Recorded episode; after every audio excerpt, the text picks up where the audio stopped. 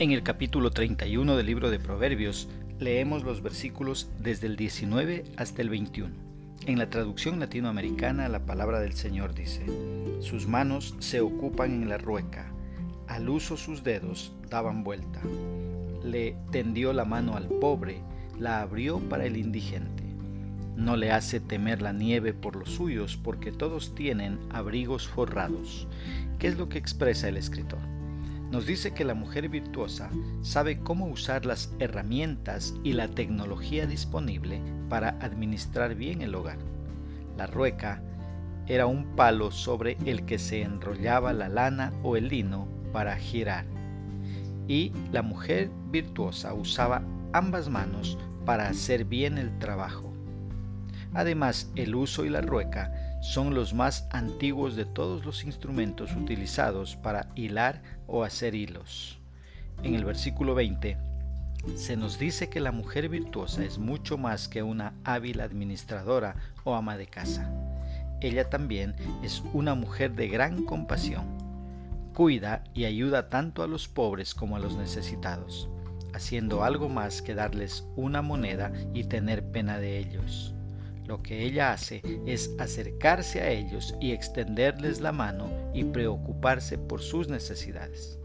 Su esforzado trabajo no era solo para sus propias necesidades y las necesidades de los de su casa.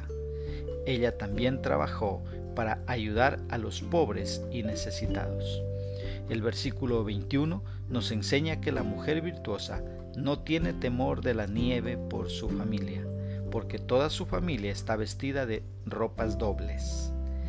Ella tiene la sabiduría, la diligencia y la preparación para preparar su hogar para todo tipo de desafíos y adversidades. Su temor y dependencia a Dios le da la sabiduría que necesita y esto la lleva a vestir con ropas dobles a todos los de su casa. ¿Cómo podemos aplicar esta porción bíblica a nuestra vida? Primeramente, usando la tecnología para dar a conocer al Creador y no para dar a conocer nuestros gustos o nuestras debilidades. Usemos la tecnología para la gloria de Dios. Una segunda aplicación, teniendo compasión hacia la gente necesitada. La compasión nos mueve a actuar para ayudarles a suplir sus necesidades. Una tercera aplicación, proveyendo todo lo necesario para los integrantes del hogar y velando por su seguridad. Para esto debo invertir mi vida en ellos y habrá ocasiones en las que los hijos se crean grandes y crean que pueden cuidarse solos. Pero, créeme, es el momento cuando más necesitan de nuestro cuidado. Un día ellos nos lo agradecerán. Que Dios nos dé sabiduría para poner por obra su palabra.